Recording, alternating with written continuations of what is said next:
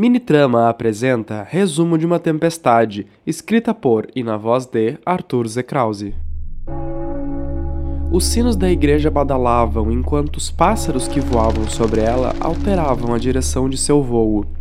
Os sinos empurravam o vento, fazendo-o rodar, brincavam como se ele fosse insignificante, como se não estivesse lá. Eles vibravam carregando a dor que planava sobre o vilarejo, sobre cada pessoa, cada animal, cada vegetal. Os sinos simbolizavam o fim, o início do terror. Mais uma noite havia iniciado, e com ela, mais um momento de pânico, aflição e agonia assolaria a pequena cidade. Os aldeões corriam de um lado para outro, carregando ferramentas, erguendo estacas, fechando os portões e purificando os arredores da vila com sal grosso. Eles não sabiam o que os ameaçava, não sabia se era humano ou espiritual, mas sabiam que toda noite algo diferente acontecia, algo que faria o mais corajoso dos homens sentir medo. Rebeca estava sentada na escada da porta de sua casa, esperando que seus pais voltassem dos campos de colheita com as toras de madeira para acender a fogueira e aquecer a sua casa. Ela olhou para cima esperando encontrar motivos para sorrir e se acalmar, mas notou que todo o céu estava coberto por nuvens carregadas de chuva, exceto por uma pequena falha que mostrava a lua no centro do céu, cheia, com um leve tom de vermelho carmim. Mas olhar para a lua não a apaziguava. Ela estava assustada, com o sentimento de amargura e preocupação contraindo seu peito. Em um momento de coragem, ela se pôs de pé, caminhando rumo a uma das saídas do vilarejo. Foi difícil chegar até lá com a movimentação apressada dos moradores que cruzavam seu caminho. Quando se aproximou da saída, um dos guardas abarrou. O que você vai fazer fora da aldeia, pequena garotinha? Questionou o guarda com uma voz grave. Vou procurar meus pais. Eles ainda não voltaram dos campos de colheita, disse Rebecca timidamente. O guarda sentiu e disse que chamaria alguém para acompanhá-la. No entanto, Rebecca não queria companhia. Logo que o guarda deu as costas para contactar alguém, ela saiu correndo em direção aos campos. Correu como nunca correra antes, se distanciando dos gritos abafados e graves do guarda com quem falara. Ao chegar no campo em que seus pais estariam, ela viu ninguém lá. Será que eles foram embora? pensou em voz alta. Ela caminhou até o meio do campo e gritou por seus pais. Ninguém respondeu. Decepcionada por não ter chegado a tempo de ajudar, ela se virou e voltou para o vilarejo. Assim que deu o primeiro passo, ela olhou para frente e viu três silhuetas paradas mais adiante. Sombras de pessoas adultas, muito maiores que ela. Quem é? perguntou ela um pouco alto. Mas nenhuma das sombras respondeu. Os três seres deram alguns passos, chegando mais perto dela. Mas mesmo estando mais próximos, elas ainda continuaram escuras, como se não tivessem cor. Nós somos a tempestade, pequena criança, disse a silhueta do meio enquanto se apoiava no companheiro ao lado. Eu não entendi, disse Rebeca. Nós somos o raio, o fogo e a chuva, disse a sombra que estava à esquerda, enquanto suas silhuetas brilhavam em um contorno amarelo, vermelho e azul, respectivamente. Rebeca não entendia como poderia a tempestade ser assim. Como poderia possuir forma humana? E o que vocês querem? perguntou Rebeca em um ato de coragem. Diversão, disseram as três em uníssono.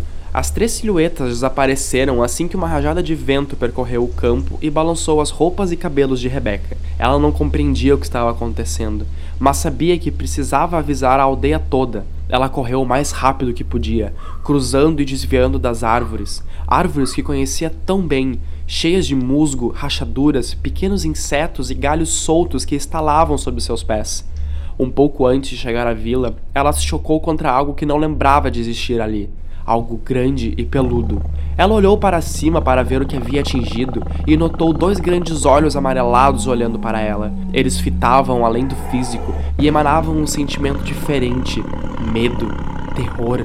Eles pertenciam a uma fera gigantesca, um lobo bípede que se encontrava parado à frente de Rebeca. Ela estava encurralada, não havia como fugir.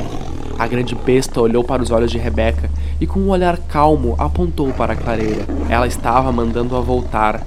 Mas como ela poderia voltar? Seus pais ainda não haviam voltado e o guarda provavelmente estava procurando. Ela balançou a cabeça de forma negativa, apontando para a aldeia.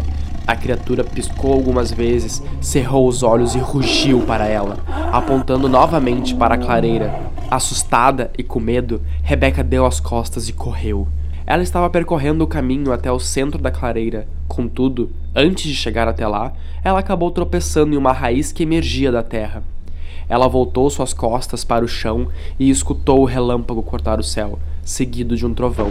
A chuva começou a cair. Sua roupa começou a ficar molhada, mas não era algo com que ela se importasse. Ela olhou em direção à vila e viu que os raios atingiam apenas o vilarejo. Rebecca não conseguia conter seus gritos, pensando em sua família, em seus amigos, em tudo que estava perdendo. Ela se pôs de pé, mas voltou a cair quando escutou um enorme rugido vindo da aldeia. O rugido não foi o único motivo que a assustou. Os gritos provindo de dentro da vila contribuíram para o pavor da pequena criança. Ela sabia, ela conseguia entender. A carnificina havia começado. Lágrimas despencaram de seu rosto ela estava presa, não poderia fazer algo, não poderia ajudar. Se tentasse, iria morrer. Rebecca olhou para o chão procurando algo que nem mesmo ela sabia o que era. E quando olhou mais para frente, notou que a raiz que havia tropeçado há pouco estava se mexendo. Ela olhou para o lado e notou que uma grande árvore de troncos grossos estava saindo da floresta e caminhava até onde ela estava. A árvore parou ao seu lado e esticou um galho que parecia ser sua mão. Rebecca, ainda com medo e achando aquilo muito estranho, aceitou a ajuda. Afinal, ela não tinha mais nada a perder. A árvore deu dois passos na direção oposta e parou de se mexer. Rebecca olhou para ela tentando entender o que havia acontecido e em seguida olhou para onde os olhos da antiga árvore estavam apontados. Uma enorme silhueta de dragão estava cruzando os céus. Ela passou por onde os dois estavam e, talvez por não tê-los visto, voou rumo à aldeia, enchendo os pulmões de ar e cuspindo fogo quando chegou perto o suficiente. Os olhos de Rebeca se encheram de lágrimas novamente e, involuntariamente, ela olhou para a árvore anciã. Mas ela olhava para o chão, entendendo a dor da pequena garotinha, sentindo a dor de não poder ajudar.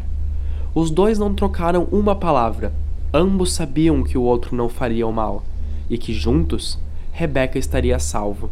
Em silêncio, a árvore a colocou em um de seus galhos mais altos e juntos caminharam para dentro da floresta, para um lugar tranquilo, fora de perigo.